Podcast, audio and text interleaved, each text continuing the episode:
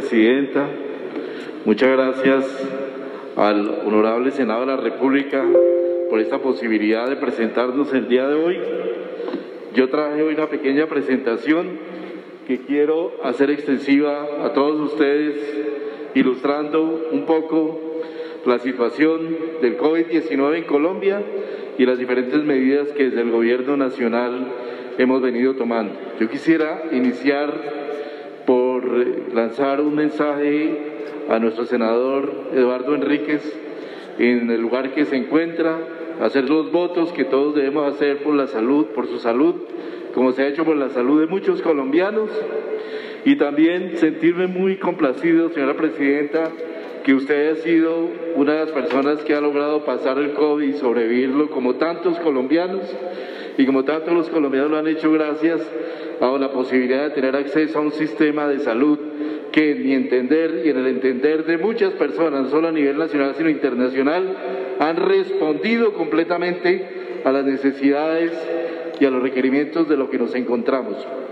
Porque nos encontramos en una pandemia, esto se llama pandemia, y pandemia por definición es cuando una enfermedad afecta el mundo entero y afecta más allá de las condiciones y de las posibilidades de los sistemas de salud y los propios gobiernos de responder. Por eso se llama pandemia. Y no teníamos una pandemia desde el año 1918, cuando murieron 50 millones de personas por la gripa española. 50 millones. Y el mundo ha tenido que enfrentar este reto de la manera más desigual, pero lo ha hecho con mucha competencia y, con, y, nos ha sorprendido con desarrollos tan importantes como las posibilidades de desarrollo de vacunas. Por eso yo quisiera empezar, siguiente, tengo una presentación, quisiera empezar por presentar eh, cuáles son los resultados de la vacunación y también desmitificar algunos de los planteamientos que se han hecho acá, muchos muy importantes, pero que tenemos que creo que es muy importante para los colombianos tener la real dimensión de lo que ha significado la pandemia. Yo quisiera hacer por un comentario que se ha hecho acá de que Colombia es después del tercer país del continente americano en número de muertos. Eso no es real. El tercer país americano en número de muertos es, es México. Primero Estados Unidos, segundo Brasil, tercero México. Y luego siguen dos países, dos países como Colombia Argentina, que tienen cifras muy similares. Pero ahí también es necesario tener en consideración, porque cuando uno no le pone a los números denominadores, genera falsas, falsos indicadores. Colombia es el tercer país del, del continente en población. Por lo tanto, por, en, en, salud pública, en epidemiología, siempre medimos los indicadores con relación a la población. Si uno lo mira frente a población, Colombia siempre se ha movido del puesto 7 al puesto décimo en número en tasa de mortalidad. Y Colombia es hoy en día el puesto 27 en mortalidad, 27. Y delante de Colombia en tasa de mortalidad están los Estados Unidos, está Brasil, está México, está Francia, está España, está Italia, está el Reino Unido. ¿Y qué son los países? Países desarrollados, países que tienen posibilidades de producción de tecnología, países que tienen sistemas de salud que no invierten como Colombia el 7% del Producto Interno Bruto, sino invierten entre el 14 y el 18% de su ingreso, Producto Interno Bruto. Y Colombia ha podido estar en una posición relativamente baja en términos de mortalidad, de tasa de mortalidad, gracias a todo el esfuerzo que se ha hecho desde el gobierno colombiano. En lo que tiene que ver con las vacunas, pasemos a cuáles han sido los objetivos, quiero refrescar los objetivos de nuestro plan de vacunación. El primero es reducir la mortalidad por COVID-19. Nosotros hacemos mucho énfasis en el contagio, pero la realidad que cada día se hace más evidente que las vacunas, su efecto principal es lograr que las personas, a pesar de que se infecten, no se mueran. No se mueran en razón a que la vacuna previene la enfermedad grave y por eso hemos decidido priorizar la población mayor de 80 años por encima de las demás poblaciones. Segundo objetivo, y objetivo que viene a ver con la segunda fase del plan de vacunación, es reducir el contagio por COVID-19. Siguiente, por favor. Casi no se habla de esto, pero muy importante el Plan Nacional de Vacunación en Colombia. Se mueve bajo los principios, principios de solidaridad, de eficiencia, de beneficencia, de primacía del interés general. Nosotros hemos visto en el mismo continente americano, señores senadores, países que no tienen un plan nacional de vacunación, muy cerca, países que han terminado desinstitucionalizados, que en este momento no saben a quién han vacunado, cuántas personas han vacunado. Colombia se tomó el trabajo desde el mes de julio del año pasado de estructurar un plan de vacunación completo y, integral, bajo los principios de nuestra ley estatutaria de la salud, que en estos principios que están planteados allí, donde la privacidad del interés general ha sido fundamental. En el Plan Nacional de Vacunación se prevé que la vacunación se debe hacer a partir de los grupos de riesgo. Siguiente, por favor. Grupos de riesgo que involucran, primero, las personas con mayor probabilidad de morir, los mayores de 60 años. Segundo, las personas con comorbilidades.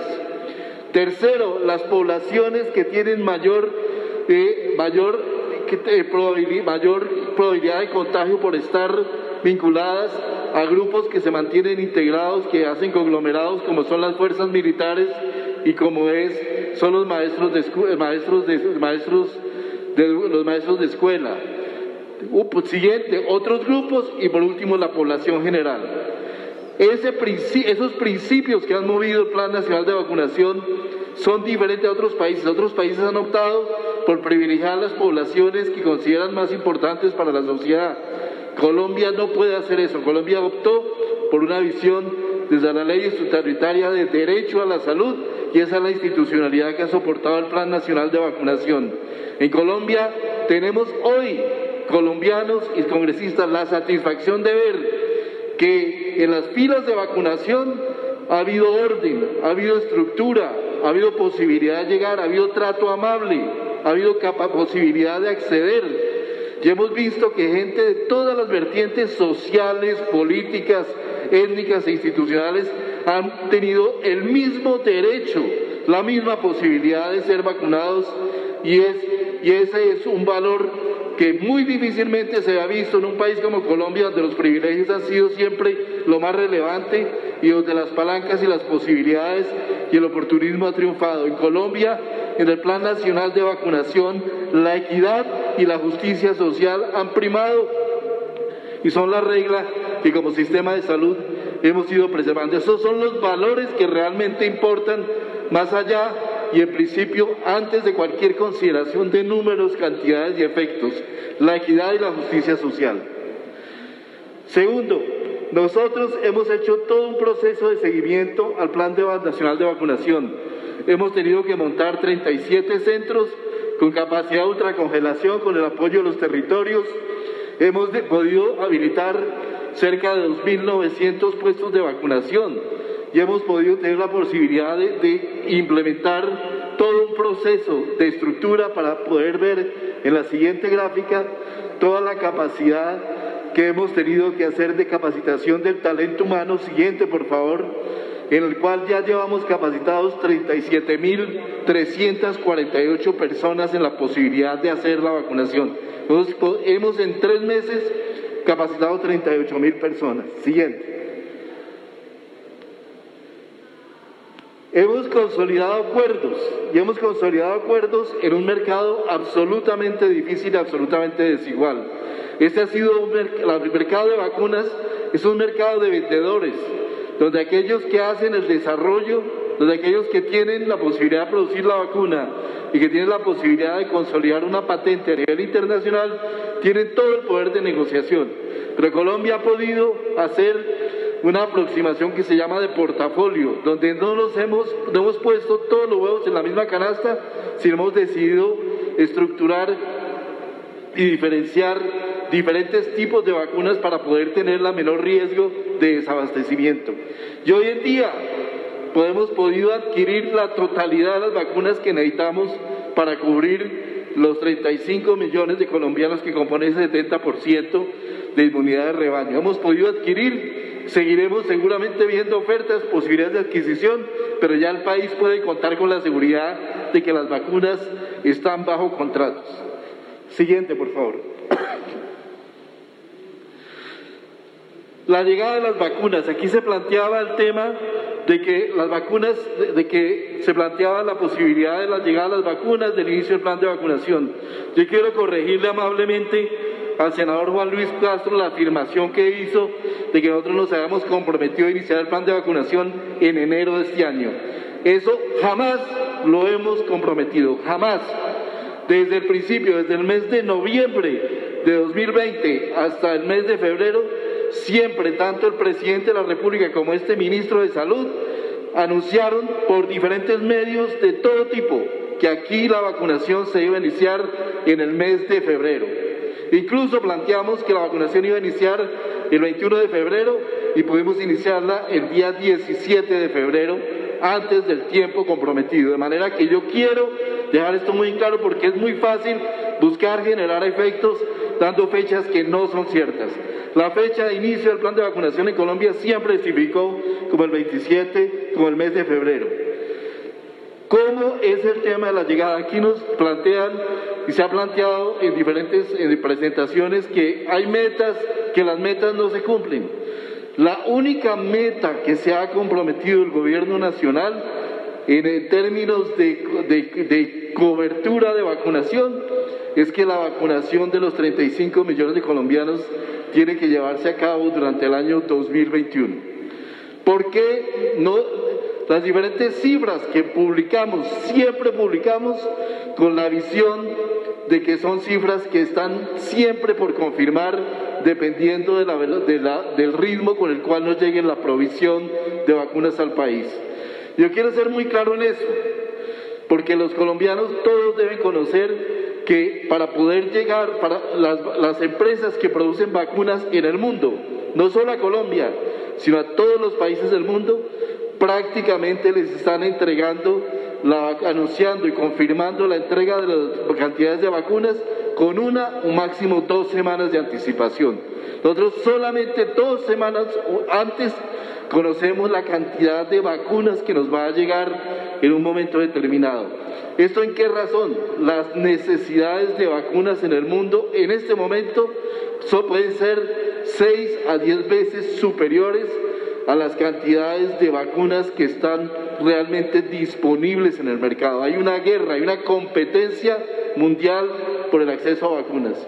Y países que han comprado cinco o seis veces su población en vacunas, hoy en día prácticamente tienen problemas de acceso a las mismas vacunas. Países como Canadá, como los mismos países de la Unión Europea, han tenido que enfrentar situaciones en las cuales no tienen la cantidad de vacunas que requieren. No, es, y no hay que dejarse llenar de ingenuidad frente a eso que mirar todos los cuestionamientos que se han dado en países como Alemania, como Italia, como la misma España, frente a la disponibilidad de vacunas, frente a la provisión real que hay en las plantas de producción. Por esa razón, estos números que siempre hemos presentado han sido tentativos y lo que hemos buscado siempre es generar la mayor capacidad para poder aportar la mayor cantidad de vacunas en las diferentes etapas. Pasemos a la siguiente, por favor. Solamente completaríamos el número de vacunas para poder llegar a 18 millones de vacunas en la 18 millones de personas vacunadas en la última etapa. Incluso aquí hay vacunas que, que durante todo el tiempo no se han desarrollado como la vacuna de Jensen que apenas acaba de terminar su proceso de desarrollo y aplicación y también es necesario tener en cuenta frente a algunos planteamientos que se han hecho acá en los convenios, por ejemplo, con AstraZeneca, esos convenios, el bilateral, abre la provisión de vacunas solamente dentro de los convenios establecidos a partir del mes de julio de este año, con lo cual incluso se nos han venido dando algunos anticipos, como en COVAX, donde también los acuerdos estarían, están planteados para iniciar la provisión a partir de julio, de manera que hemos obtenido incluso ventajas de provisión en ese sentido. Siguiente, por favor frente a las, a las vacunas, por ejemplo, frente a la vacuna de Sinovac, que ha habido algunos planteamientos. La vacuna de Sinovac, en este momento el compromiso que se ha adquirido por parte de la empresa Sinovac es de proveer eh, el número de vacunas presupuestado para final del mes de abril de este año. Todavía no se ha cumplido ese plazo, de manera que todavía no hay realmente un incumplimiento de esa provisión. Pero evidentemente esa situación donde se genera una competencia internacional por las vacunas, el mercado es absolutamente impredecible y absolutamente injusto. Criterios para asignación de vacunas, que tampoco se habla porque no, a veces no se quiere hablar de esos planteamientos porque son planteamientos que muestran la bondad de nuestro plan de vacunación. Colombia ha tenido una regla absolutamente equitativa para la provisión de vacunas a los territorios. Según población, según el número de trabajadores de la salud, cada territorio ha tenido acceso igual y equitativo a las vacunas. En el momento generamos, tuvimos generamos una búsqueda de eficiencia, no castigando a los territorios, sino simplemente estableciendo que algunos departamentos tenían mayor ruralidad, tenían mayores, tienen mayores problemas de orden público, por lo tanto la vacunación va a ser necesariamente rezagada y en algunas de esas regiones eh, va a ser necesario llegar con vacunas de una sola dosis para evitar todos los problemas de volver a buscar poblaciones en la Alta Guajira, en, en, la selva chocuana o en, en el área amazónica o en zonas de orden público donde incluye riesgos tener que volver a vacunar nuevamente a la población. Yo quiero además hacer una corrección de lo que se plantea frente a esa meta. Y yo quiero decir, nuevamente reafirmar, esta es una meta que es una sola. Y también quiero plantear, siguiente por favor, cómo ha sido la estrategia para el Plan Nacional de Vacunación. Esta no ha sido una estrategia basada solamente en EPS, ha tenido una estrategia basada en el apoyo de los entes territoriales, quienes a nivel de cada territorio coordinan y, e integran con EPS e IPS una mesa territorial de planeación donde participa la Policía Nacional, las fuerzas militares, donde participan todos los actores, veedores, los entes de control y todos toman decisiones sobre las prioridades y la aplicación de las vacunas. Es un modelo absolutamente equitativo. Siguiente. Hemos vacunado en este momento 2 millones, al día de hoy 2 millones 473 mil personas. Y yo quiero decir, en el planteamiento que hacía el senador Bolívar, que para mí es necesario corregir un planteamiento que usted, está, que usted hace en su intervención, senador, con todo respeto. No es cierto, y lo quiero decir a todos los colombianos, no es cierto que la inmunidad de las vacunas dura seis meses. Eso no es cierto y eso puede conducir a, interpretaciones erróneas por parte de la población. En este momento, a nivel internacional, no se conoce la duración de la inmunidad de las vacunas. Probablemente usted hacía referencia a un estudio que se hizo a los seis meses de aplicación de una vacuna en particular, donde se mantenía la inmunidad. Pero en lo que se ha visto, la, toda la literatura internacional es que la, inmunidad a las vacunas se ha sostenido a lo largo del tiempo e incluso desde publicaciones que se realizaron hace dos semanas, por ejemplo con la vacuna de AstraZeneca, se ha encontrado que es mejor y es más efectivo y genera mejor inmunidad no, no hacer la segunda aplicación de la vacuna y a los, al siguiente mes, sino hacerla a los cuatro meses.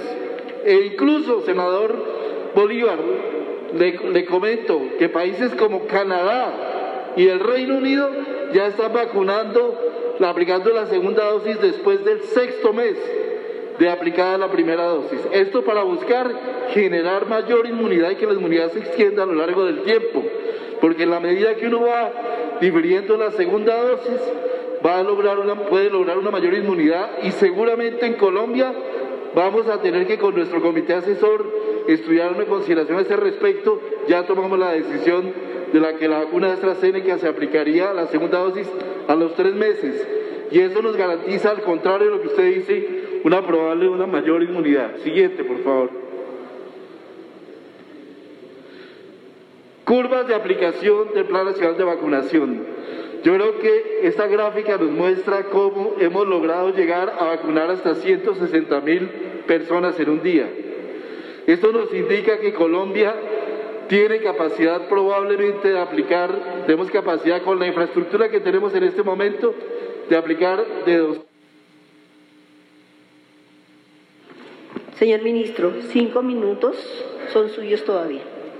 Tendremos posibilidad de aplicar 50 de 200 a 250 mil vacunas diarias. El factor crítico es la posibilidad de llegada de vacunas que no depende del gobierno nacional, sino depende de todo el proceso a nivel internacional en el cual trabajamos todos los días, entre ellos el, el, gobierno nacional, la presidencia de la República y el propio DAPRE y la unidad de gestión de riesgo. Siguiente, por favor. Eh, este mapa, que es el mapa de hoy de la información de la Universidad de Oxford, muestra cómo Colombia está en una situación igual que la situación de, avance de su plan de vacunación, aún habiendo empezado más tarde que países como Canadá, México, los Brasil, Argentina y varios, Rusia y varios países europeos. Los Estados Unidos evidentemente nos lleva una ventaja porque tiene una capacidad y una posibilidad de producir vacunas y de, y mucho mayor que el resto de países del mundo e incluso ese fenómeno se da con la propia Inglaterra. Eso, los países que somos dependientes de vacuna, efectivamente tenemos una mayor probabilidad de rezago y eso es lo que trabajamos día a día. Siguiente. Pérdidas globales de vacuna. En algún momento se habló que las pérdidas globales de vacuna eran muy altas. La pérdida global de vacuna en Colombia hemos sido tan cuidadosos con el manejo de vacunas que menos del 1%, el 0.1% de las vacunas en Colombia se han perdido cuando el estándar internacional de la OMS habla entre el 5 y el 10% de las vacunas. Siguiente, por favor. Yo quisiera, pasemos a la siguiente, por favor, para terminar, hacer algunos planteamientos frente a algunos datos que se han dado acá, que a mi entender tienen dificultades para, para su comprensión. Senador Juan Luis Castro, no es cierto que durante el año 2021 hayan muerto más personas en Colombia que durante el año 2020. Yo, usted tiene una equivocación, le pido que recalcule sus cifras porque los datos oficiales de Colombia es que en el 2020 murieron desafortunadamente 50.669 personas, mientras que en el año 2021 solamente llevamos 13.624 muertos. De manera que este planteamiento yo le pido que lo corrija, lo revise, porque eso, el planteamiento no es necesariamente cierto y sí conduce a, algunas, algunas faltas de comprensión de la comunidad.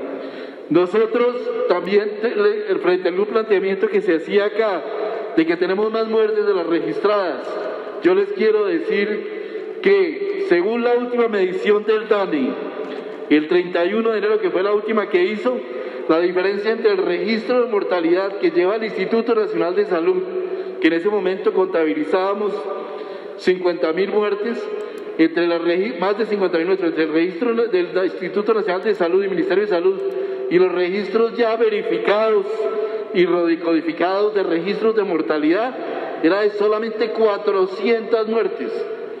Y esto puede conducir a que Colombia tiene uno de los mejores sistemas del mundo, puedo decirlo, de registro de mortalidad. Pero hay países que no tienen ese sistema de registro. Y yo los invito a que revisen a la prensa internacional de países, incluso países grandes de Latinoamérica, los cuestionamientos tan importantes que hay por las diferencias que se han encontrado entre los registros de mortalidad y los registros que proveen los ministerios de salud. Y, senador Bolívar, también un planteamiento importante. Es cierto, el PRAS ha tenido dificultades. El PRAS es una estrategia compleja, es una estrategia que requiere un esfuerzo muy grande.